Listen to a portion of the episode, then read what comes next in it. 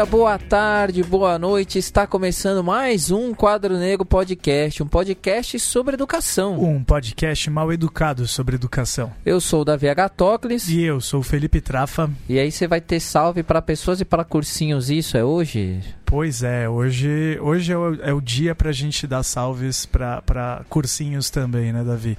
É, vou mandar um Não abraço... só hoje, né, mas é que hoje é, é especial por causa do tema Exatamente, do episódio, né? Exatamente. Agora que você está presente aqui para poder participar sim, sim. Né, desse salve. Já que no episódio eu estarei via telefone, né? Minha voz já é legal. Via telefone fica mais legal ainda. Você tava remoto, mas dava para te ouvir bem, cara. Ainda bem, ainda bem. Você tava aqui junto com a gente, você tava no coração, sabe? É, falando, você fala aqui e não, mostra, e não fala onde que é, né? Esqueça que isso aqui é um programa com áudio. Se escorregar. Tô em casa. É seguinte, eu vou mandar aqui um abraço pro Gui Almeida, novamente. A gente tem mandado sempre um abraço para ele. O cara já tá ele, cansado de receber abraço. Ele é responsável, já. ele é responsável por um cursinho também, então até por isso, para fortalecer o cursinho que ele participa, o pessoal que trabalha com ele, eu acho que vale muito a pena a gente sempre falar, né? É um cursinho popular que está lá na Zona Sul e, e como ele está trabalhando com, com isso já há um bom tempo, acho que vale a pena, principalmente hoje, essa lembrança. É, eu queria falar também de uma campanha que está sendo promovida por um amigo nosso em comum também, do Gui e meu. A gente é, tem em comum né, essa amizade com Gabriel Maia, grande camarada nosso de, de muito tempo. Ele está pedindo para a gente divulgar uma campanha que eles estão fazendo do Criativos da Escola, uma página no Facebook.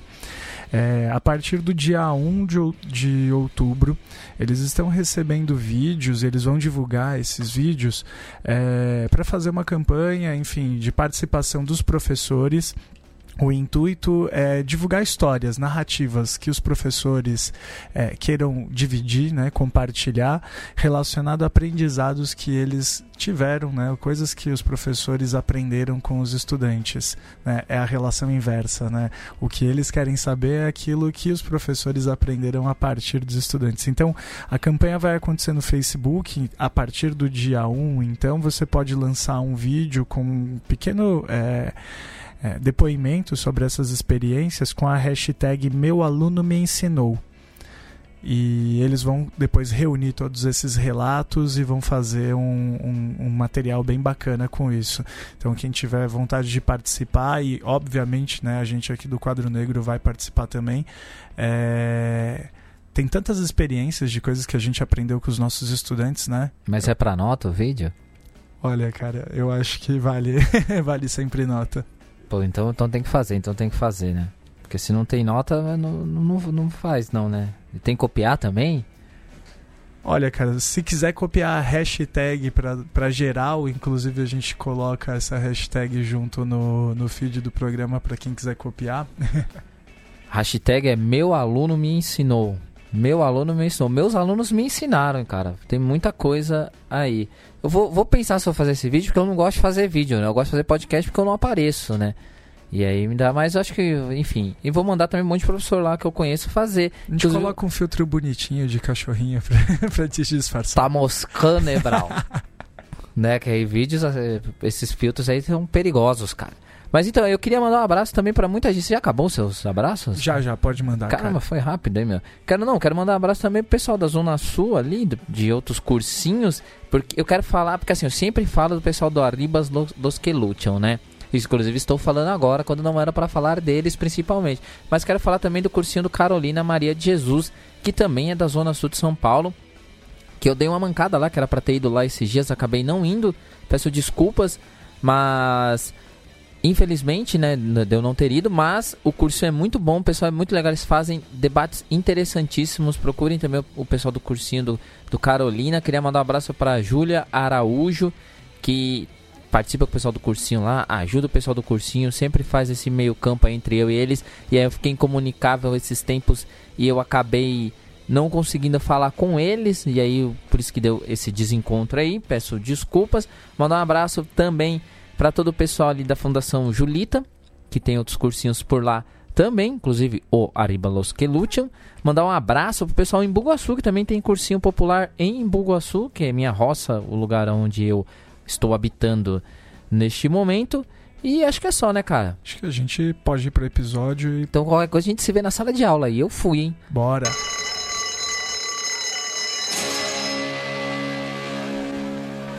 Mais uma vez aqui na sala de aula. Como é que você tá, querido Davi, apesar de remoto? Nossa, cara, é muito estranho, meu. Tô tipo de longe aí, é muito bizarro. Mas enfim, tamo aí, né? E aí, vocês aí, estão tudo tranquilo aí? Seu, seu coração rojinegro se encontra aqui com a gente, cara. Pode ficar tranquilo. É, Vitor, por favor, eu vou pedir para que você comece sua apresentação. Opa, e aí, tudo bem? É, bom, meu nome é Vitor, eu faço parte da Biblioteca Terra Livre, né? É um coletivo é, anarquista e que tem como objetivo ser um centro de memória, né? É, a gente faz algumas atividades e tal, e estamos aí, né? Muito bem-vindo. Obrigado. Diego.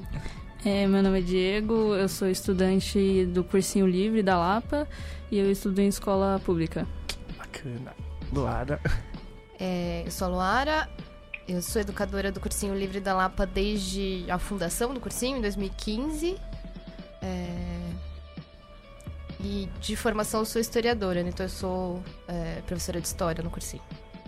Muito bem, e aí, da visão? É doutrinadora. Ufa!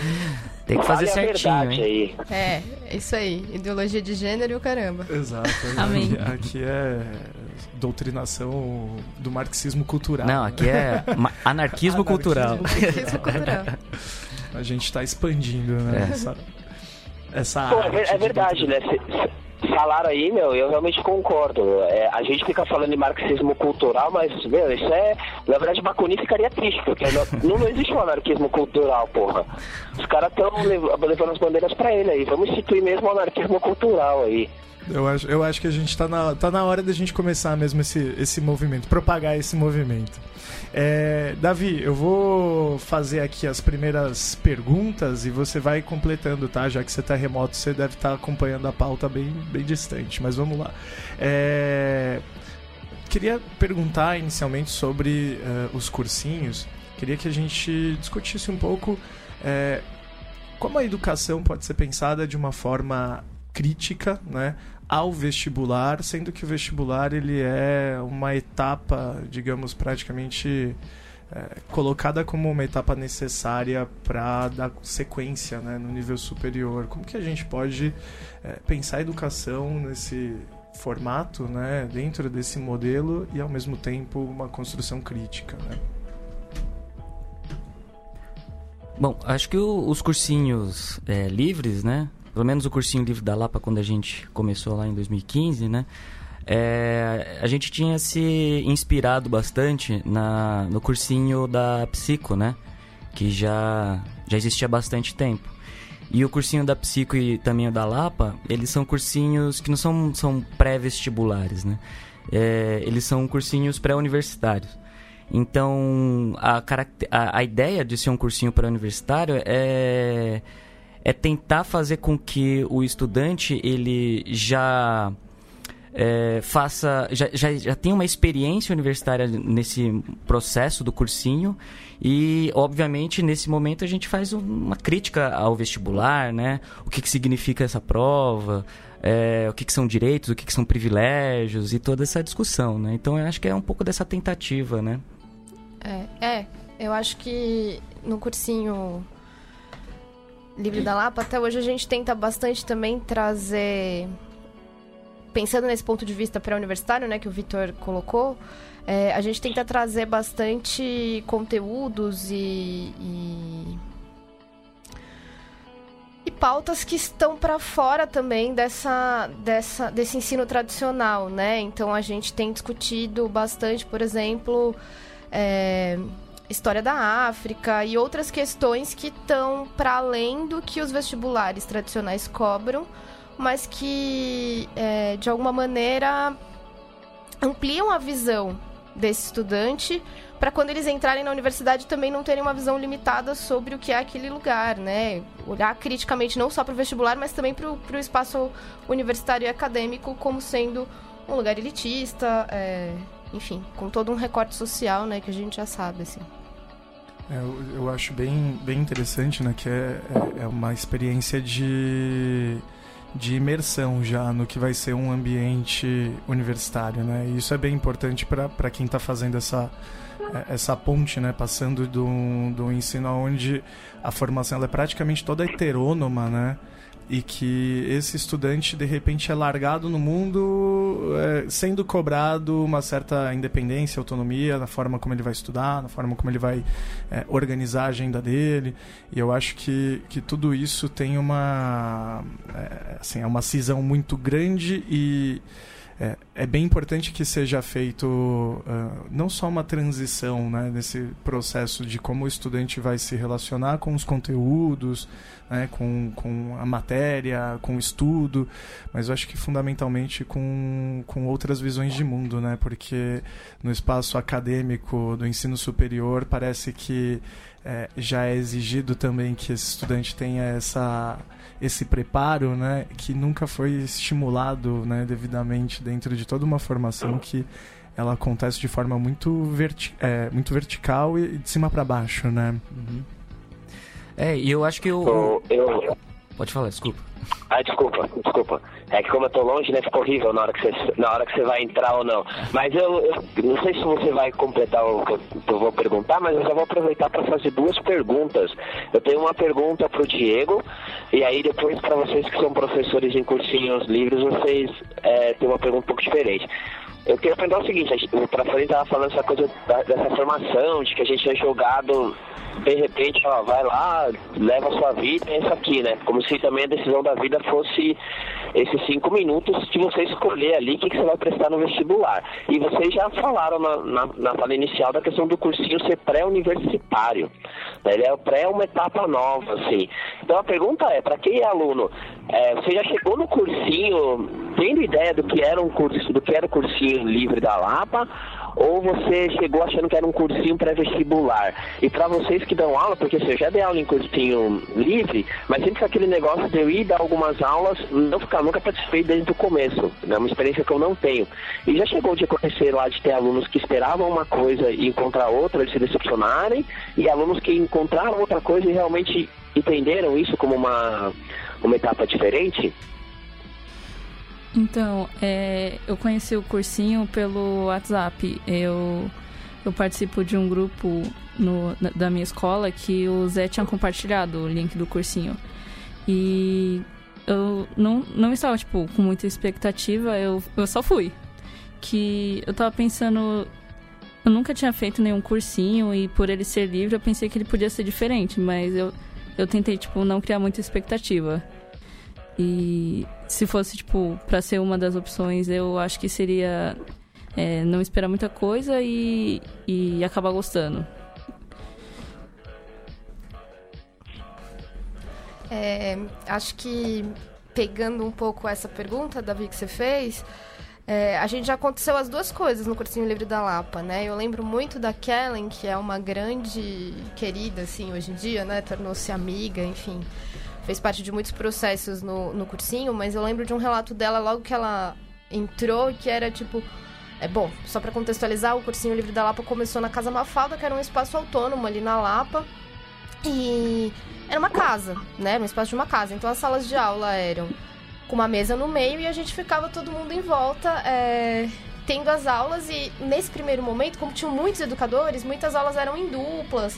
Então a gente tentava sempre também trazer é, quando possível, né, dependendo da área, é, um homem e uma mulher, ou duas mulheres, para também ter um equilíbrio de gênero, de olhares, de perspectiva sobre aqueles assuntos que a gente trabalhava. Então, o relato dessa estudante era tipo: ah, eu cheguei aqui, era uma mesa no meio, um monte de cadeiras, cadeira toda diferente uma da outra. Que coisa esquisita como assim vocês vão ter aula desse jeito? Eu não vou conseguir passar no vestibular estudando num lugar desse.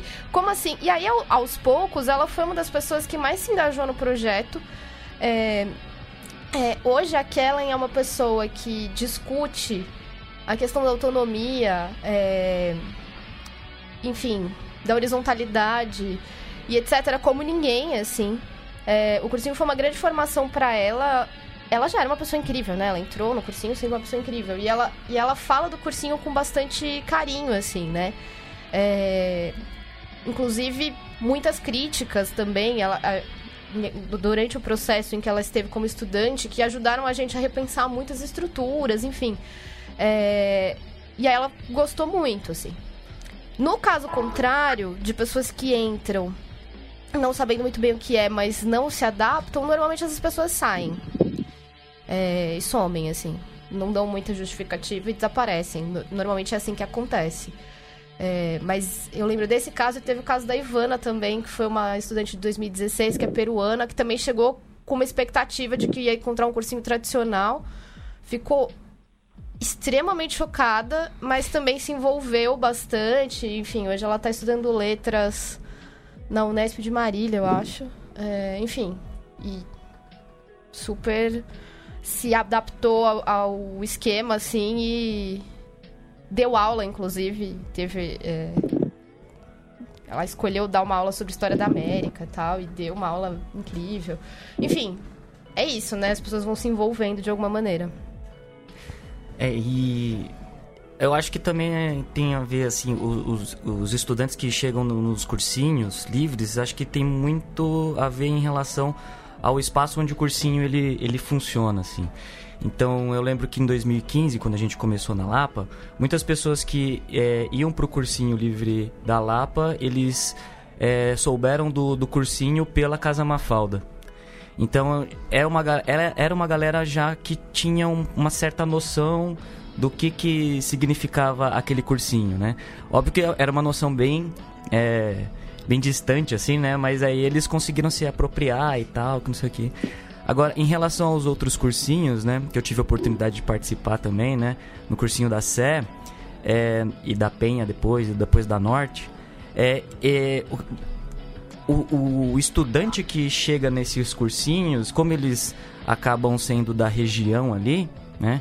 Eles... É, é, vai... Eu, o que atrai essa, essas pessoas é óbvio entrar na, dentro da, entrar na faculdade, né, ou na universidade, mas é, algumas dessas pessoas, elas acabam, como a, a Luara colocou, né? Elas acabam fazendo parte do, do cursinho, porque eu acho que o cursinho livre, os cursinhos livres, eles têm essa característica de sempre colocar, a, deixar, estar em aberto, né? A possibilidade do estudante fazer parte não só da, do, do lugar de estudante, mas fazer parte da, do próprio projeto do cursinho, né?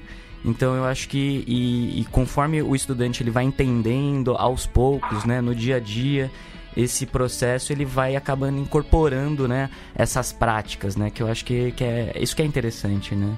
É bem interessante que o, o estudante não necessariamente está sempre na condição de estudante, né, dentro isso. do cursinho livre, né, mas a ideia é que ele também pode contribuir de diversas formas, né, até porque é, ele possui o seu conhecimento e, enfim, ele pode trazer isso para todos também, né, acho que essa quebra de de lugares de hierarquia, é, ela é muito importante, é, principalmente porque a gente está falando de autonomia, né? Isso. É, eu lembro, inclusive, de uma de uma de um, um fato, né, o que aconteceu no cursinho da Lapa. A gente lá tava, porque assim, a gente como a gente tem a, a possibilidade de experimentar bastante, né, a maneira como a gente vai abordar o conteúdo, né? E aí é, a gente tinha escolhido fazer uma aulas de história que não partissem do passado para o presente, mas a gente escolheu fazer do presente para o passado, né? E voltando assim. E foi puta difícil assim fazer esse negócio, né? É, e, e, a gente sempre preocupado, né? Perguntando para pro, os estudantes, né? Como é que elas estavam se sentindo, eles estavam se sentindo tal, se estavam aprendendo. Aí, inclusive a Kelly, né? Uhum. Ela chegou e falou assim: Ah, então, é, a gente falou, ah, então a próxima aula vai ser sobre ditadura, né? Aí ela falou assim, ah, é, que, ela, que ela tinha interesse em saber como que era a história indígena na ditadura militar. Daí a gente, um olhou pra cara do outro e falou assim, porra, a gente não manja disso aí não. aí a gente falou assim, você não quer dar aula pra gente? Então, né? E aí no, no, na, aula, na aula seguinte, ela fez uma mega de uma aula, assim. E aí os papéis se inverteram. Aí a gente pegou o caderno tal, começou a aprender com ela das pesquisas que ela tinha feito, assim. Então acho que essa abertura, né? A, a possibilidade do estudante sair do, do, lugar da passividade e entrar, né? Como um sujeito ativo do processo, acho que é, que é legal.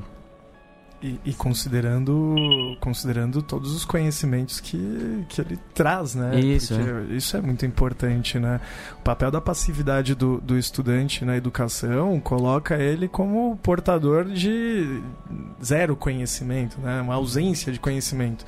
E, e, essa é uma crítica que eu acho que é muito importante que a gente faça na prática, né? Não apenas dizendo, ah, não, eu não chamo de aluno, eu chamo de estudante, porque não, não existe alguém que não tenha nenhum conhecimento, só que você não dá oportunidade para que ele fale e participe, né? Uhum. Inclusive, é, esse, essa história que o Victor contou, éramos nós dois, né? A dupla que estava em sala de aula nesse episódio. E aí no ano seguinte, uma outra estudante veio me perguntar: Ah, eu queria dar uma aula sobre ditadura militar no Brasil. Posso? Pode. E aí eu abri pra turma, falei, mais alguém quer dar aula sobre alguma coisa? E a gente, eles foram escolhendo e a gente teve uma sequência de aulas é, que foram feitas pelos próprios estudantes, assim. É, e aí, isso foi muito incrível, assim, porque depois eu perguntei para eles como é que foi esse processo. Nossa, e aí a resposta foi muito interessante, porque eles falaram assim: nossa, a gente percebe que é, a gente está num espaço em que as aulas elas podem ser é, diferentes, né? A gente tem muita liberdade, vocês enquanto educadores têm muita liberdade para experimentar esse método, mas quando a gente se coloca no lugar de educador, a gente só consegue fazer o tradicional. Uhum. Porque é o que a gente está acostumado. E aí, isso é muito interessante para a gente pensar também a própria discussão pedagógica, né, desse projeto, enfim, foi, foi bem interessante essa resposta que eles deram, assim, enquanto turma, sabe? É, pra gente pensar o quão difícil é também experimentar uma coisa que dá, dá aula de história do presente para o passado, assim, é, enfim. É, em que lugar de experimentação e de risco a gente está se colocando também enquanto educador nesse, nesse sentido, né? Uhum. Mas, mas, eu acho que é, que é, fundamental, né? A educação, ela é colocar em risco muita coisa, né? Sim. É colocar em risco a nossa apresen apresentar o nosso conhecimento, né, referendar ele e ao mesmo tempo colocar isso em, em debate, em discussão é sempre risco, né, é sempre conflito e, e é ótimo, né, que, que a gente possa é, perceber o quanto a gente porta ainda na nossa aula de tradição, né, o tradicional no, uhum. na, na, maneira como fazemos, até mesmo para a gente poder é, criticar, né, e é bem interessante que isso, enquanto perspectiva parece que surgiu em todos os próprios estudantes, Sim. né? Deles perceberem que eles é que estavam reproduzindo, né? É muito interessante isso. Sim. E aí, oh, gente, o tava soltar o bordão, né? Tava aqui pensando é, que é interessante pensar isso, né? Porque aí tem, a gente estava pensando a questão do, do nome, né? Ah, chama-se cursinhos livres, aí tem relação com cursinhos populares.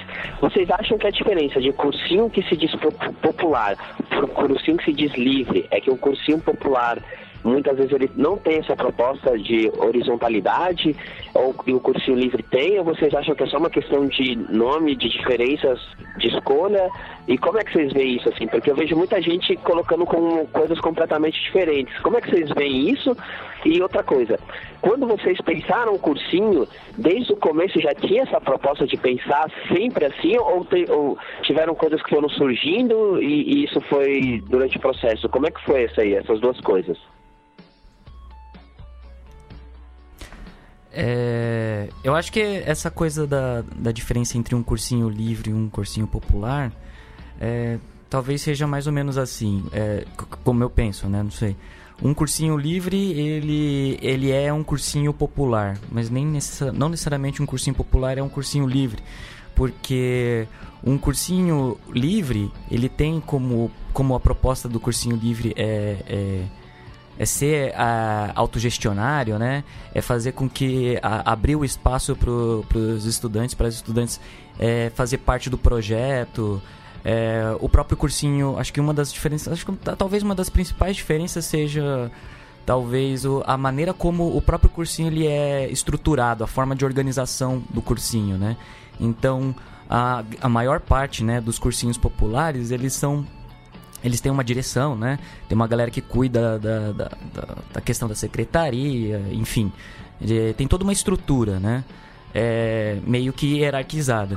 Agora, em relação ao cursinho livre, né, a, o órgão deliberativo né, do cursinho livre é a assembleia. Né? E nessa assembleia, todas as pessoas elas podem participar da, da, das assembleias, né? então de forma direta. Né? E a partir dessas assembleias, a partir das demandas do próprio cursinho, são criadas comissões onde estudantes e, e educadores e educadoras podem fazer parte dessas comissões. Então, talvez acho que a, a principal diferença de um cursinho livre para um cursinho popular ele seja a maneira como eles é, se organizam, né? É, pelo menos eu vejo assim. Eu concordo. É. Inclusive, é, isso no começo, e aí pegando a outra parte da pergunta, né? É, no começo a gente tinha isso muito na ideia, mas construir isso na prática é outra coisa, Sim. né? Então, é, a gente tinha um grupo num primeiro ano muito grande de educadores. E esse espaço deliberativo da Assembleia, ele começou a ser um espaço em que você ia e via sempre as mesmas pessoas. E tinha um grupo de educadores que participava do projeto que, de repente, não estava indo nos espaços deliberativos, estava indo só para dar aula. Então, a gente começou a também tentar entender até que ponto é, esse espaço deliberativo, ele era um espaço de construção coletiva, porque ele era, mas ao mesmo tempo tinham pessoas que não participavam dele e que continuavam dentro do processo. Então, é, em 2015 isso não foi exatamente um. Foi uma questão, mas não foi exatamente um problema. Conforme esse grupo foi diminuindo de tamanho, isso começou a virar um problema, né? Em 2016, 2017, a gente teve questões com relação a isso, porque eram práticas de educadores em sala de aula que não condiziam com os princípios do cursinho.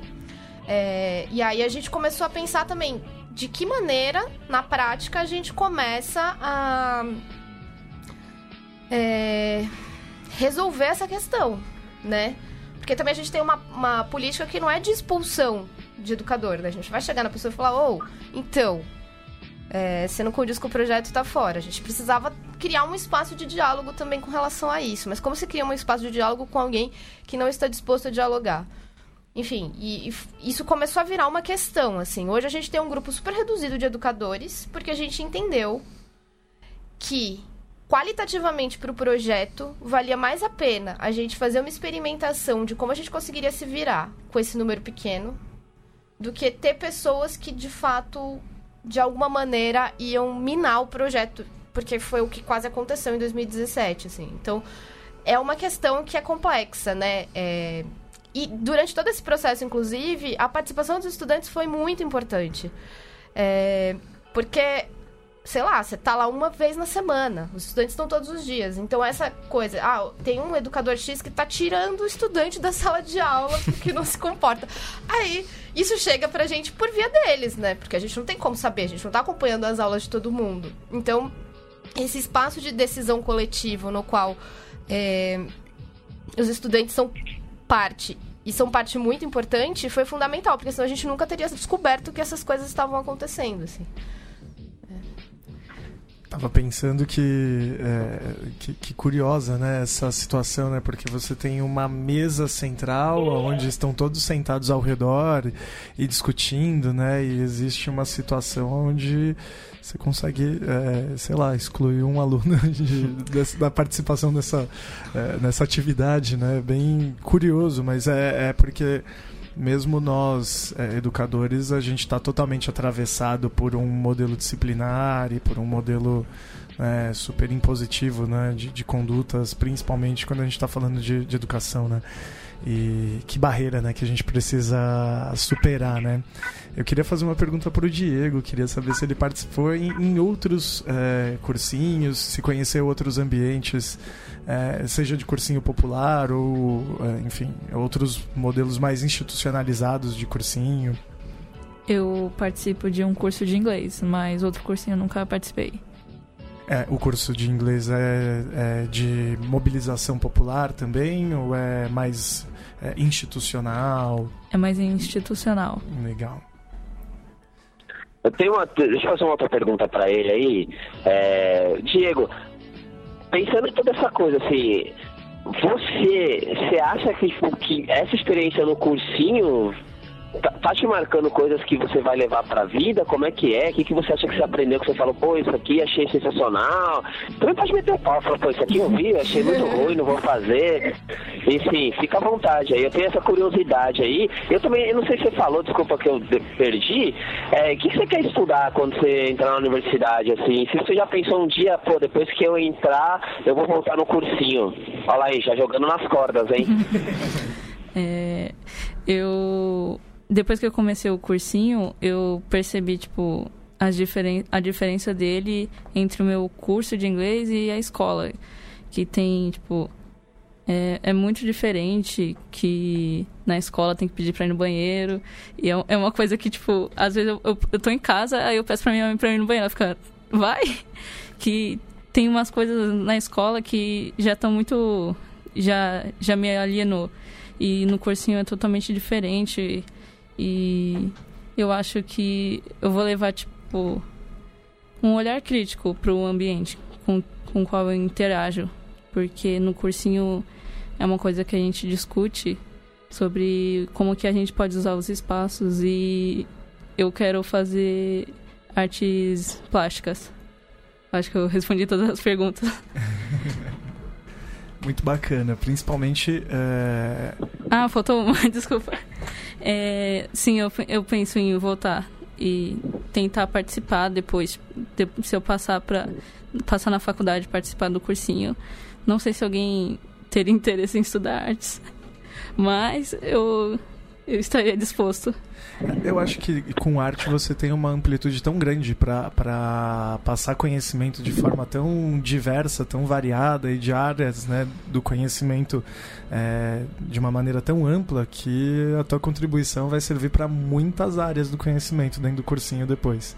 Para muitas áreas. Inclusive, no, em 2015, a gente tinha uma área que a gente chamava de linguagens, que eram as linguagens artísticas. Então, era um grupo de pessoas que trabalhavam é, leitura de imagem, obras de arte, trabalhavam o corpo, trabalhavam várias questões. Isso era muito importante para os educadores, para os estudantes na época, assim. É, todo mundo gostava muito dessas aulas, então está super bem-vindo Que de lindo. volta. Muito bom. Eu ia falar. é, E vê se, pa- e vê se para de pedir pra ir no banheiro em casa, pô. Nossa, eu- percebo que às vezes eu, eu penso em falar e depois, não, o que que tá acontecendo? Tá, tá totalmente introjetado na gente, né? Esse levantar a mão pra, pra pedir a fala em casa, né? É, às vezes eu pa- eu paro de pedir e eu só falo, tipo, vou ao banheiro. Aí eu levanto e vou. Mas aí você acha que. Pensa na escola, na escola que você tá. Você acha que tem coisa do cursinho que dava pra aplicar na, na escola? Assim, sem pensar, não tô nem pensando em mudar a escola, transformar. Pensando no jeito simples, você pensa, poxa, acho que isso aqui podia ser usado na escola, que é algo tão simples que pode acontecer, assim. Eu acho que o controle podia diminuir, hum, mas eu acho que, não, não sei. Eu- Eu penso muito que a, a direção da escola quer estar sempre no controle e, por exemplo, tem que controlar quem vai ao banheiro, quem tá dentro da sala, quem tá fora. E eu acho que uma outra coisa que podia, podia ter é. Normalmente no cursinho a gente a gente muda, às vezes, o, o local onde a gente está estudando. A gente fica na sala, ou quando tá. Agora que tá frio, né? Quando tá um solzinho, a gente vai lá pra fora e na minha escola a gente só fica na sala, quadradona. E eu acho que a gente podia interagir mais com o espaço do que só ficar lá dentro da sala. E no, no cursinho também tem bastante a participação do estudante, né? Em, em relação a, tipo, a divulgação do cursinho, coisas assim da administração. E eu acho que isso é uma função do Grêmio, mas é uma coisa muito também que a direção controla. Que tem o, o Grêmio, ele, ele dá as ideias, mas tem que passar pela, pela direção da escola, senão não acontece nada. E eu acho que é isso. Acho que é isso. Na tua escola tem Grêmio, Diego? Tem. Você faz parte? Não. Não. Tem, tem alguma coisa que te, que te coloca assim mais distante desse Grêmio? Ai, eu acho que. Não sei. Não, não, gosto, não gosto do Grêmio. É, me parece um espaço de representação também muito, muito vertical, né? O, o Grêmio muitas Sim. vezes né, acaba reproduzindo um modelo de. É, de política mais institucional também, mesmo numa, numa instância que podia ser deliberativa, né, de participação de todos. Você já participou de assembleia lá no Cursinho Livre?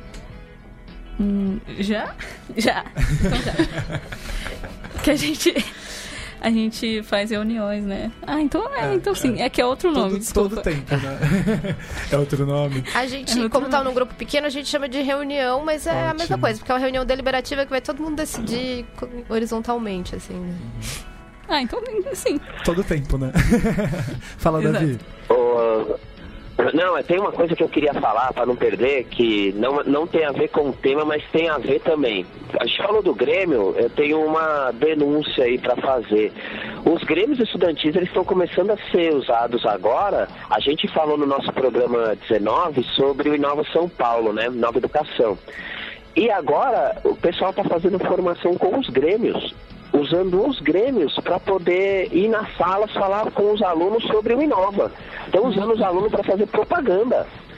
E aí os caras vão, fazem informações e depois voltam lá para a sala para poder passar para os alunos. Cara, isso é assim, é o nome horrível, disso, é o nome disso é doutrinação neoliberal, cara.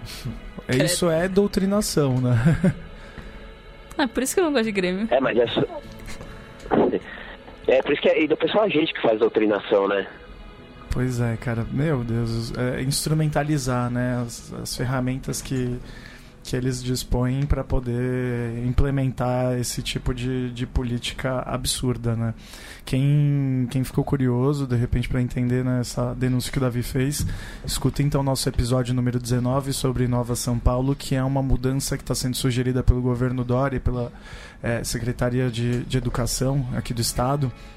É, que tem um plano de, de mudar o período integral, o tipo de atividade que vai acontecer dentro das, das escolas e isso é uma, uma atividade que está sendo terceirizada, né? Você tem é, instituições financeiras, né, por trás desse é, das, das empresas que vão trazer as, as atividades e a formação, enfim, para dentro da escola nesses períodos, né? Por isso que a gente fala que é um, o neoliberalismo é, a partir de uma, de uma doutrinação, tá? Então, quem quiser conhecer procura esse, esse episódio. Mais alguma, Davi? Eu tenho sim, eu queria.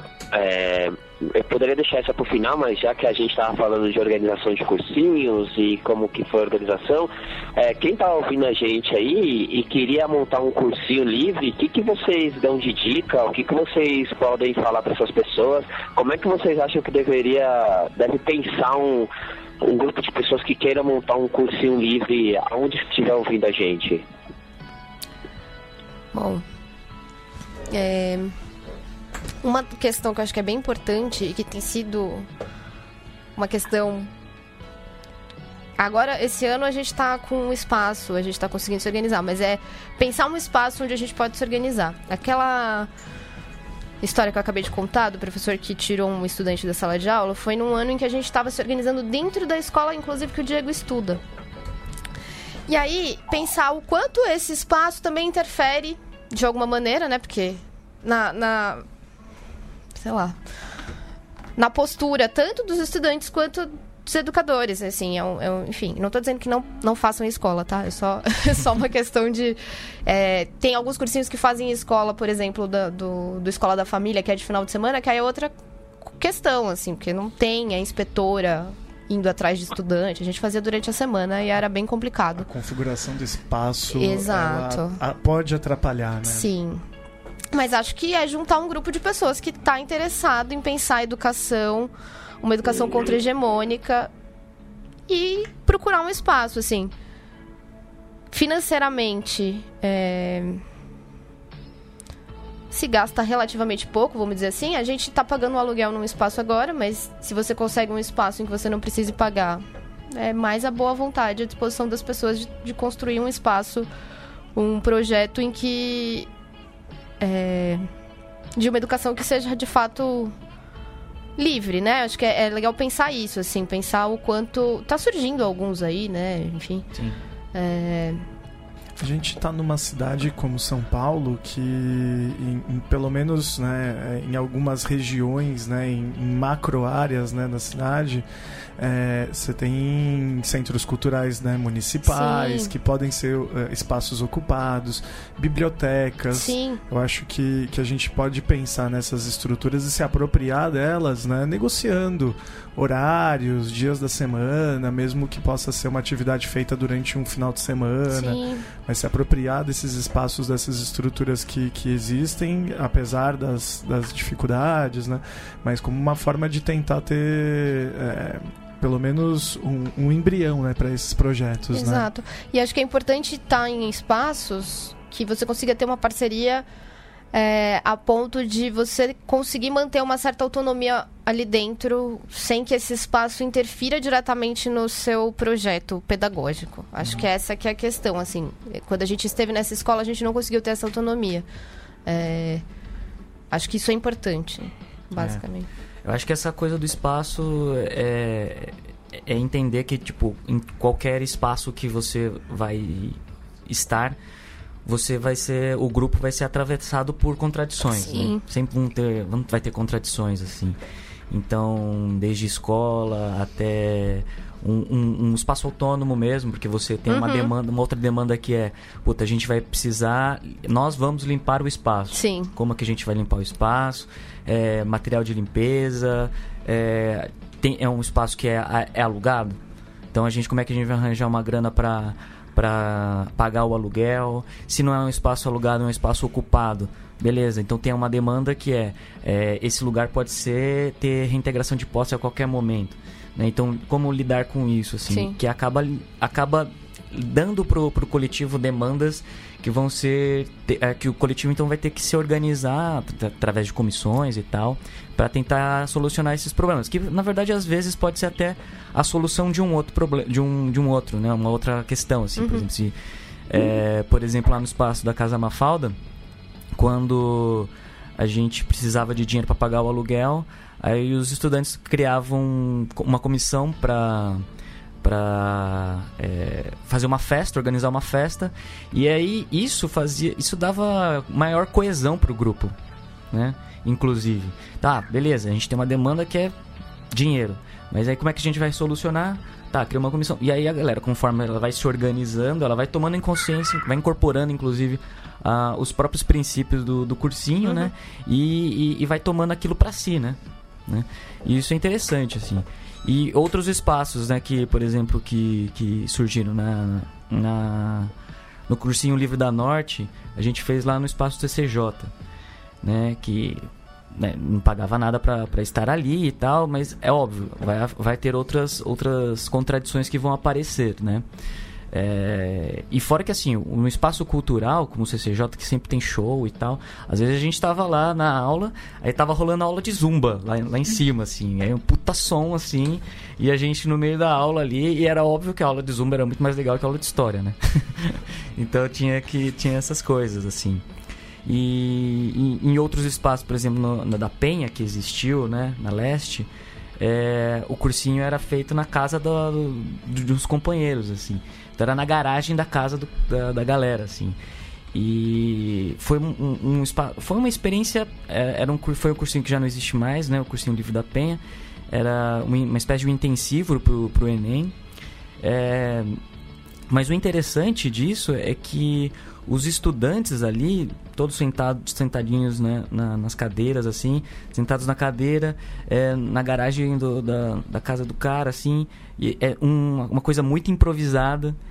E isso acaba. Mas eles gostaram muito da experiência, assim, né? O resultado, eu, eu vejo desse jeito. O saldo foi um super positivo, né? é, em relação a- ao que pôde acrescentar para os estudantes e para a gente também, né? Em, em- em termos de militância, em termos de, de relações é, sociais, né? Que se estabeleceram ali. Então, assim, é, como é, espaços para a gente abrir um cursinho é, é entender, então, que a gente pode abrir um cursinho, inclusive na garagem da nossa casa, se a gente estiver disposto a, a, a Os, isso. os gregos ensinavam em praça pública, Pois né? é. Então, meu, por que, que a gente não pode se, se apropriar desses espaços? né? Exatamente, é. muito interessante, porque eu acho que isso serve para expandir mesmo, né? Essa, essa dimensão, né? Do que é, de que um espaço não pode limitar essa relação, né? A relação ela é, ela é muito mais importante, então o improviso, na verdade, é só um, um meio para que a gente possa fazer com que essa relação se desenvolva, né? Sim. E é por isso que uma garagem é um ambiente adequadíssimo para você promover uma relação educativa, né? É, para além do pedagógico, na verdade, educação tá, tá muito a, acima né, do pedagógico. Que acontece ali é uma relação de construção de conhecimento, de produção do conhecimento, né? E não simplesmente de, de reprodução, né?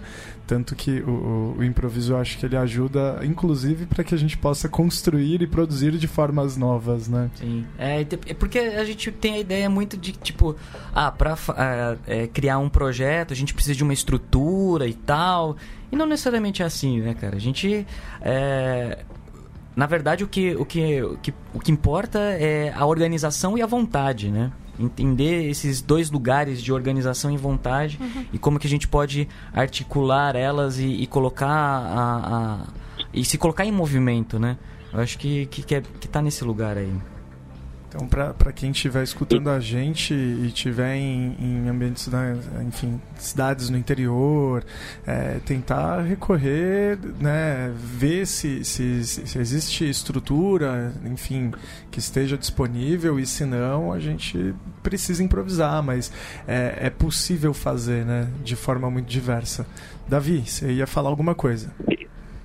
Eu ia sim, eu ia falar que o mais importante disso aí é porque uma das coisas quem está na, na educação formal, né, como a gente, principalmente na educação formal pública, o que a gente mais ouve é que, ai meu, poxa, eu queria trabalhar, mas a estrutura não deixa, assim. E não falando a estrutura pensando a estrutura de poder, né? A pessoa pensa, tipo, ah, porque não tem um giz, é, porque isso, aquilo. É, aí a gente tem que separar. Óbvio que eu vou sempre querer que na minha escola tenha todos os materiais necessários possíveis e, e que são muito fáceis de ser adquiridos por uma estrutura que tem sim muito, muito dinheiro. É que o problema é que o dinheiro não chega lá, né? Só que ao mesmo tempo, é, eu penso que tudo isso também não valeria a pena ter essas coisas, porque uma outra coisa que falta é a questão que é o, o, por exemplo, por mais que você tenha uma garagem, mas quando você tem um foco que não é um foco profissional, é um foco de construção de conhecimento mesmo, assim. É, eu tenho esse, eu tenho esse projeto de educação, é ele por ele que eu vou lutar, é ele que eu vou defender e é ele que eu vou aplicar. Quando o professor ele entende isso como um agente da educação, né? Porque para mim o professor ele passa por isso assim, ele é um cara que agencia a educação ali no ponto de vista de que ele pensa, mas não é só ele o único agente, né? Tem os alunos, tem os funcionários, tem todo mundo assim. E quando o professor não tem claro qual que é o seu a sua perspectiva de educação, não importa. É, o que, que você tem, ele vai ser só um funcionário, né? E muitas vezes eu vejo que reivindicações de professores são reivindicações para serem funcionários, né? E não serem agentes de conhecimento, assim. Então acho que essa fala, ela, ela acaba sendo bem importante exatamente por isso, assim, porque no, no, se no improviso existem pessoas que querem construir, eles vão lá e constroem. E aí na escola acaba acontecendo o contrário, porque muitas vezes você não tem na escola isso, né? Os professores pelo contrário, eles abandonaram essa ideia. Eles ficam só naquela coisa de que, ah, vou chegar lá, vou cumprir meu papel. É, o professor deixou de ser um agente político, né? Ô Davi, tem, tem uma coisa também é, legal na, na forma como você denominou é, o agente né, de, de educação, é, ele tem agência, né, ele tem papel ativo, ele precisa produzir, ele precisa construir, né, e é diferente também da maneira como hoje, é, vou falar do ambiente das, das escolas particulares e dessas pedagogias inovadoras, vou colocar isso bem entre aspas, né, fazendo aspas aéreas aqui, é, essa inovação que na verdade coloca o professor no, no, papel de mediador, né? Ah, o professor é mediador do conhecimento. Calma aí, não, eu sou produtor de conhecimento junto com o estudante. O estudante também produz conhecimento. Tem essa de ficar só mediando, né? Porque eu não sou uma peça tão substituível dentro dessa, dessa relação, assim como o estudante também não, né? Não, eu concordo, concordo totalmente, assim. E aí, é, dentro disso, eu queria saber de todo mundo aí seja aluno, seja professor, seja lá quem for, é, como é que vocês acham que lidar, assim, porque o que eu vejo hoje é, é, é, um grande choque, assim. A gente tem muitos professores, por mais que eu tenha feito essa crítica, com, com parecendo que eu odeio todos os professores que trabalham na rede pública, mas ou em outras redes, mas eu vejo que tem muito professor sim que é ativo ali, que quer produzir, que quer enfim, desenvolver um, um, projeto bacana, assim. Como é que vocês veem a relação dessas práticas que são aplicadas no, nos cursinhos, por exemplo, dentro das salas de aula? Como é que vocês levam elas para lá? Como é que vocês veem professores aplicando? E vocês acham que é possível é, sem pensar numa transformação social, talvez eu tenha, eu, eu, talvez eu saiba a resposta, mas eu quero jogar essa bola para vocês assim. Vocês acham que é possível pensar que se alguém falar não, vou aplicar isso aí, consiga aplicar completamente? Hum. O que, que você acha, Diego? Luara, com você. Não, não. Começa aí, Diego. Começa aí que eu preciso pensar. Essa foi difícil. E a você, é, como era a pergunta? É... Será que dá para trazer essas parte. práticas para dentro isso, da, da escola institucional, né? Eu acho que talvez depende da estrutura da escola porque na minha escola tem uma sala de vídeo e tem poucos professores que levam a gente para lá. Então eu acho que também não, dep não depende muito da, da estrutura. O, depende mais também de, é, de como que o professor quer interagir. Igual vocês falaram sobre ele só querer chegar lá, dar aula e ir embora. Eu acho que é um misto quais são as, as intenções do professor. Acho que dos estudantes também é importante, porque se o professor passa uma, uma proposta que ninguém compra, nenhum estudante compra, ele só vai ficar lá e, tipo, vai ter que tentar outra coisa, né? E eu acho que é um misto, então, de professores, é, estudantes e, e do espaço físico. Tem outra pergunta? só, lembro, só lembro dessa. Uma coisa de transformação social. Né? Não, mas eu achei, achei, muito boa. Achei muito boa a resposta, cara. Achei muito boa, porque eu, na minha fala eu não contemplei os alunos e você foi certeiro também, né? Os alunos também têm que comprar a ideia de querer isso, né? E as, muitas vezes aí para isso serve o movimento estudantil, né? Que é quando os estudantes se, que se conscientizam, assim. E aí eu vou fazer uma pergunta dentro da minha pergunta para você, assim. Oh, Jesus. Você acha que como é que, que você que, que você acha que falta para os estudantes realmente falarem, pô, a gente quer tomar essa escola aqui de verdade e fazer com que ela sirva para a gente mesmo para ensinar, assim? O que, que você acha que falta? Essa pergunta é muito difícil, tá bom? É, eu tenho um exemplo de uma coisa que não deu certo, que eu não gosto. Eu vou falar mal dos professores, como você não gosta deles também. É, eu tenho. A minha professora de filosofia, eu não gosto muito da aula dela. Aí eu tava pensando em ela passar debates. E, tipo, eu tava conversando primeiro com as minhas colegas. Elas falam, tipo, não, não vai dar certo, ela não vai querer passar. Aí quando eu fui conversar com ela, eu percebi que ela ela queria que tivesse uma estrutura que ela pudesse aplicar a nota. Então eu tive que, tipo, formular um projeto, aí eu, eu pensei, tipo, a gente escolhe o tema, a gente os estudantes, e ela pode passar a nota em cima do texto e, e, da, e do nosso debate. E, tipo, eu fiquei é, pensando nisso e, e eu apresentei para ela, ela aprovou porque para ela a parte mais importante era essa, de ela conseguir tirar a nota do, do que estava sendo passado. E quando eu fui falar para os estudantes, parecia que eu estava falando com a parede. Eu me senti um professor. quando vocês falam isso, porque, tipo, eu falei com algumas pessoas e estavam, tipo, ah, não, tudo bem. Aí quando eu fui falar com a sala inteira, ninguém, ninguém tava nem aí. E, e me veio essa questão, tipo, por que ninguém tá nem aí?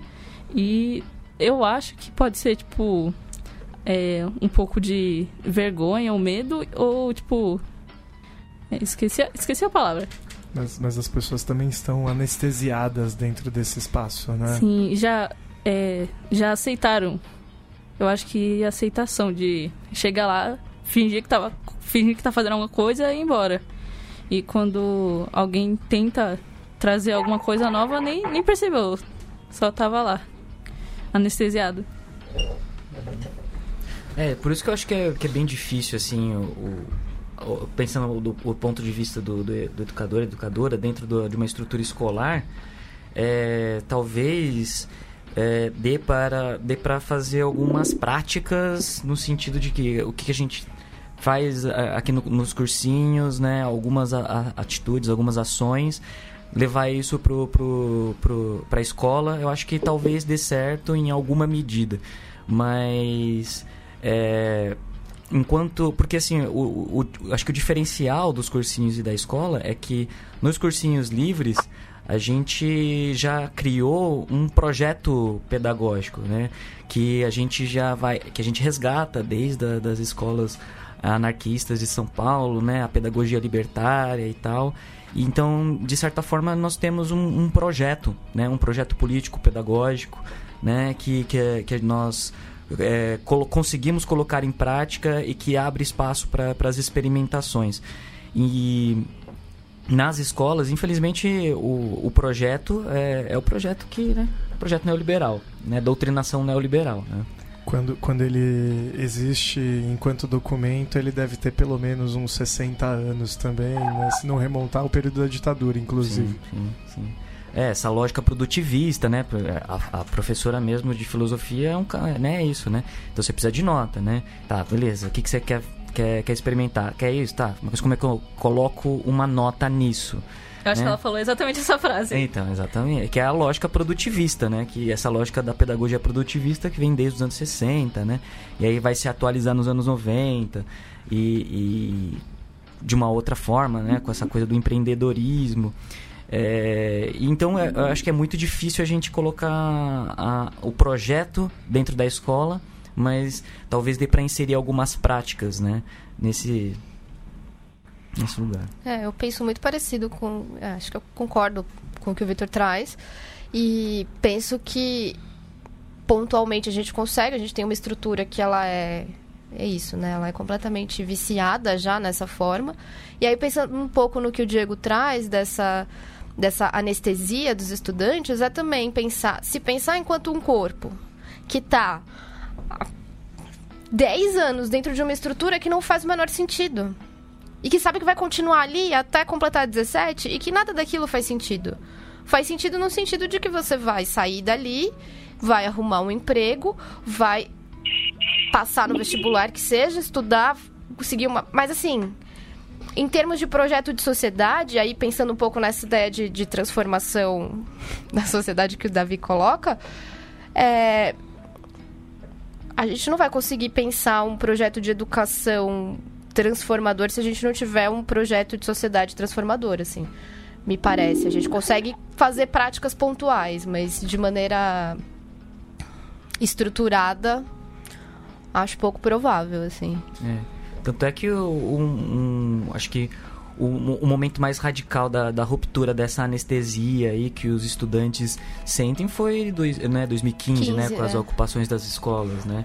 Quando aí sim os estudantes ali eles é, se viram dentro de um, de, um, de um ambiente que eles se é, consideraram consideraram é, parte né, daquele, da, dessa, desse espaço escolar, desse espaço educativo, pensando quais eram o, o, as aulas que eles gostariam de ter, né, e inclusive abordando questões que são abordadas cotidianamente dentro de uma escola, da, da escola né, tradicional, os, os conteúdos, né, é, acho que foi um momento assim de, de sair do torpor, né?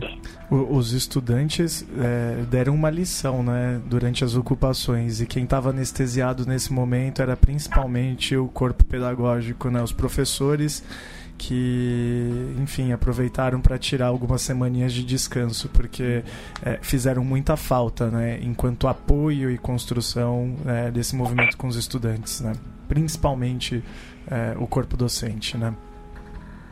É, uma coisa que eu, que, eu, que eu gostei muito da fala de vocês, né, dos três, e que me parece que, que pode servir de alento para você que é professor e que quer trazer um pouco dessa experiência para dentro da, da sala de aula, na, na sua escola, né, na escola onde você trabalha, é, que a gente pode tentar se apropriar um pouco desse projeto político-pedagógico, né? é, se, se ele realmente existe dentro da sua escola, por que não propor entre o, o, corpo de professores e estudantes? Porque eu acredito que no projeto político-pedagógico é importante a participação dos estudantes também nessa construção, né? Porque é um projeto que vai servir a eles. É, por que não, de repente, propor uma revisão disso, né? Por que não fazer uma leitura do documento existente? Ou se não existe esse documento, por que não propor uma, uma criação disso, né? dizer, a gente poderia de repente fazer com que a educação nesse momento se ressignifique para todos, né? E quem sabe esse estado de letargia, né, que todo mundo se encontra, seja dentro da sala dos professores ou dentro da sala de aula, que a gente possa, enfim, ressignificar essas relações, né? Eu, eu acho que os cursinhos livres eles são um grande exemplo para nós pensarmos um, uma nova forma de, de, de educação. Acredito que, que a experiência ela é, ela é válida como, como exemplo também para a gente poder levar para esses espaços. Davi, a gente está encaminhando agora para o encerramento. Você tem mais alguma coisa que remotamente aí você gostaria de perguntar, cara? Não, na verdade eu queria fazer só um, uma fala aí, e aí já minha fala já final aqui. É, eu acho que de tudo isso, o que eu tiro de mais importante é uma coisa que a gente, sei lá, fica meio repetitivo, mas é fundamental, né? Que educação não é algo que se faça com uma ou duas pessoas, né? Se faz com muita gente, com muitos atores diferentes, assim, e que a gente precisa realmente dialogar, né? A gente precisa conversar, por incrível que pareça, não se conversa na educação, né? E a gente precisa realmente conversar, eu acho que as pessoas têm que conversar é, já citando uma pessoa que vocês também já falaram muito dele aí hoje, né? O Zé, quando esteve com a gente lá, ele realmente falou isso, falou, olha, pô, vamos conversar mais entre a gente, eu sinto que muitas vezes a gente está calado. É, então eu acho que é isso, assim, acho que a gente precisa conversar mais, conversar mais sobre um monte de outras coisas, inclusive sobre coisas da vida também. Porque, por incrível que pareça, conversar sobre coisas que não sejam só sérias também faz sentido. Acho que os professores têm que sim construir, professores, alunos e agentes escolares, enfim, tem que construir realmente uma comunidade serem amigos, assim, dividir coisas da vida. Pra além e usar da isso como força. Da Avon, né? é, então, e construir, construir, caralho. Vamos construir, porra. Bom, eu, eu, vou, eu vou começar então aqui agora a fazer os encaminhamentos né, para o encerramento. É, vou pedir também para vocês é, aproveitarem e já, se quiserem mandar alguma dica, mandar, enfim, alguma coisa para o pessoal poder conhecer mais sobre as propostas, se quiserem passar links, quiserem passar enfim, perfis em redes sociais para que as pessoas conheçam, fiquem à vontade, tá? Uhum. É, pensando nisso que o Davi falou, eu lembrei de um provérbio, provérbio africano que diz que para educar uma criança é necessário uma aldeia inteira, né? Então acho que a educação ela é uma responsabilidade social, é, política e acho que a gente precisa de fato é, se responsabilizar por isso, conversar e construir esses canais de de troca e diálogo mesmo, né? Então acho que é bem importante a gente estar tá aqui podendo dividir com mais pessoas essas iniciativas que já estão aí há algum tempo, desde 2015 pelo menos, e que talvez ainda sejam um pouco conhecidas, né? É, vou aproveitar para fazer um merchan, que a gente tem uma, uma campanha de financiamento coletivo lá no Cursinho Livre da Lapa para auxiliar o transporte dos estudantes e que tem dificuldade de pagar o transporte, né? Estudante de cursinho não tem passe livre, não tem, não paga meia e etc. Então, é, a gente tem um, uma campanha de financiamento que é mensal. É, você pode contribuir por, com, sei lá, 10, 15 reais por mês e já ajuda a gente a inteirar esse dinheiro da passagem aí. É, e aí a campanha é apoias ponto se barra Cursinho Livre da Lapa. É, e aí também a gente tem as nossas redes sociais. Se alguém quiser mandar alguma mensagem, enfim, as redes sociais hoje são é, comandadas pelas estudantes, então, enfim. Uhum. É, o nosso Instagram é cursinho, underline livre, underline lapa. E o Facebook é Cursinho Livre da Lapa mesmo. Obrigada pelo convite e até uma próxima. Eu que. Eu pode. Queria mandar uma mensagem pro Zé, né? O Zé que participou do último episódio. Que ele é meu professor de física. E espero que ele esteja chorando já. Que. que orgulho, hein, Zé? é, a aula dele é diferente de todas as aulas que eu já tive de, de física, o jeito que ele interage com os estudantes.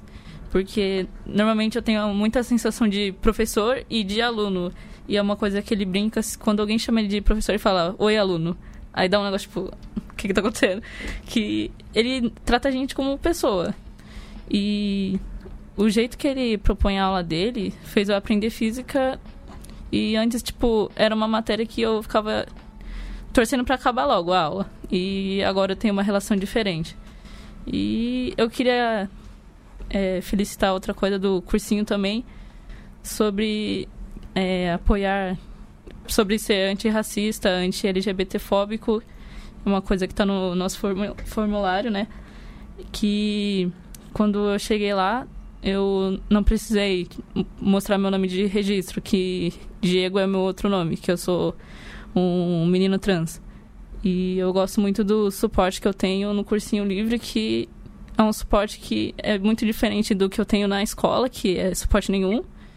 É mais por alguns professores, tipo o Zé também. E pelo meu outro curso de inglês, que eu, eu nem sei o quanto de burocracia teria para eu poder mudar meu nome. E tirando as relações com os professores e a direção de lá. E isso é muito top. Isso. Bom, é, queria agradecer, né, ao Quadro Negro, né, ao Felipe, ao Davi, Agradeço bastante aí. Esse papo foi legal, né? Luar, o Diego também aqui. É, é, acho que pra meio que, assim, das pessoas que ficaram interessadas, né, nos cursinhos livres, tem o cursinho livre da Lapa, né, mas a gente tem também outros cursinhos, né, tem o cursinho livre da Sé, né, é, tem o cursinho Ariba Los Queluchan, que fica na Zona Sul, né, tem o cursinho livre da Norte, o cursinho livre é Cláudia Silva Ferreira, que fica lá na Zona Oeste. Tem o cursinho livre da Leste, que é recente. E um cursinho que daqui a pouco vai começar as atividades que fica na região da, é, de Mauá, no ABC, que é Dona Leonor, cursinho, livre Dona Leonor. Né? Então, para quem quiser ficar, fazer parte desses projetos, tem aí os cursinhos, né? E como dica, né, de, de, de referências dos cursinhos livres, a gente tem alguns vídeos, né, do, do cursinho livre da Lapa, né, no YouTube. E também tem um, um, um vídeo de uns 20 minutos contando um pouquinho da história do cursinho livre da Penha, né, que está no YouTube. E a Biblioteca Terra Livre também, aproveitar para poder divulgar, né? Opa porque acho que também é um meio de difusão é, de conhecimento, principalmente se tratando de, de produção anarquista, que eu acho que precisa ser valorizada. Né? Sim. É, então, a Biblioteca Terra Livre é, tá aí também, né? Tem, a gente tem os grupos de estudos, né? Nós tínhamos o um grupo de estudo de educação e anarquismo, foi lá que eu, na verdade, acabei me formando, né? É, e a gente produz alguns livros também, né? Tem, nós temos a editora. E lá na, na, no nosso site, né, que é bibliotecaterralivres.noblogs.org, se não me engano, é, tem todos os livros lá, né? E também outra editora, né, bastante importante que faz é, divulgação da, da literatura anarquista, que é a editora Imaginário do Plínio Augusto, né? É, lançou um livro ótimo, assim, que eu recomendo muito sobre. Acho que é o melhor livro de educação anarquista que eu conheço, que é um livro que chama A Boa Educação, do Francesco Codello. É, esse livro são dois volumes, só que traduzido para o português só tem o primeiro volume, que vai pegar a, a, os principais pensadores da, da história do anarquismo é, que abordaram sobre é tema, a temática da educação, né? E um livro também que acabou de ser lançado pela, pelo Imaginário que foi a que é a pedagogia libertária do Silvio é, do Silvio Galo, né? Recomendo bastante. Eu, eu e o Davi, a gente vai linkar depois, né? Tudo que vocês é, colocaram, principalmente o, o link do apoio para que, uhum. que as pessoas tenham acesso, conheçam, vejam, né? É, vamos deixar tudo isso linkado e eu vou aproveitar a oportunidade nos links e vou linkar também a sua participação, Opa. as participações no Desobediência Sonora, que é um podcast é, feito, produzido por amigos também nossos e que a gente super recomenda. Acho que é uma das recomendações mais recorrentes aqui no, no quadro negro. E queria aproveitar, né, já que você passou toda essa lista, né, de de, de cursinhos livres que estão atuando, né, ou que vão é, iniciar as atividades agora, pedir para quem está fora da cidade de São Paulo e que, enfim, conheça experiências, que, que queira entrar em contato com a gente, manda um e-mail, tá? É, a gente deixa linkado também no feed o e-mail do Quadro Negro, a gente deixa o nosso Twitter linkado para que vocês possam enfim, se comunicar com a gente, contar da experiência de vocês e a gente vai ampliando essa rede, né, de é, enfim, de produção, né? principalmente pensando que, que é, é, um projeto que deve ser encarado de forma coletiva e que a gente deve se apoiar. Né? Davi, mais alguma coisa que você queira comentar? Ser tradicionalista e mandar sempre aquele abraço pro pessoal do Aribas Mosquelution, né? Porque eu sou Zona Sul com orgulho, então tem que mandar sempre um abraço para eles aí. E também, pô, meu, estou muito feliz. Obrigado a todo mundo aí. Desculpa não estar aí com vocês, é, mas pô, foi muito legal. Todos os links estaram aí, mas para quem não consegue acessar o feed por algum problema, Apesar de falar na abertura, nosso e-mail é o quadro negro podcast gmail.com, o Twitter é o underline quadro negro. Tá certo? Isso aí. Maravilhosa aula, né? Então fechou aí. Fechou, vamos aí? Então fechou, mano. Tô, tô, feliz, tô muito feliz aí. Diego, depois conta pra gente aí se você passou aí, meu, dá, dá informação, pelo amor de Deus, não some não, viu? tá bom. A gente quer estar tá sabendo de tudo que vai rolar. Posso passar meu Instagram que eu esqueci? Claro. É arroba desenhos. Ah, então você quer seguidores no Instagram, eu, claro né? que sim, não sabia, tem like, mas eu não ligo. Sabia, claro que sim, eu fico com isso. likes, né? É. Não, enfim, tudo bem, pode falar, pode falar. Eu, eu coloco também depois no feed, tá? O seu link no seu, no seu Instagram, mas pode falar aí pro pessoal. Obrigada. É, eu não posto foto de comida, é, o meu Instagram é de desenhos. É arroba desenho.iguais que eu posto meus desenhos lá. E tem um desenho que eu fiz do Zé também. Muito top. Boa! É isso, me siga. Ah, você que fez o desenho, você que fez o desenho do Zé, eu. Aí, eu já sou famoso, não sabia. Eu vi, eu vi no, é, no WhatsApp. WhatsApp. É, ele no WhatsApp. É, esse mesmo. Hora, tá excelente. Eu, eu acho que pra ficar, mais, pra ficar mais justo, você sabe dessa lenda aí, né? Você tem que fazer um, um desenho do Zé se machucando, porque você sabe que o Zé, eles, eles principalmente os clubes dele, é uma região que ele machuca muito, assim. Oh, o cara não consegue jogar bola dois dias seguidos, tá? Revelei aqui. Eu vou desenhar ele chorando chorando com o pé inchado, então. A lenda. Mas é isso, é isso. Muito bom. Pô, eu vou seguir, eu, eu vou seguir o seu Insta, hein, mano? Me segue de volta, hein? Eu sigo, pode ir pá. É isso aí, então. Bom, então é nóis. É nóis. É nóis. tchau, tchau, gente. Tchau, tchau.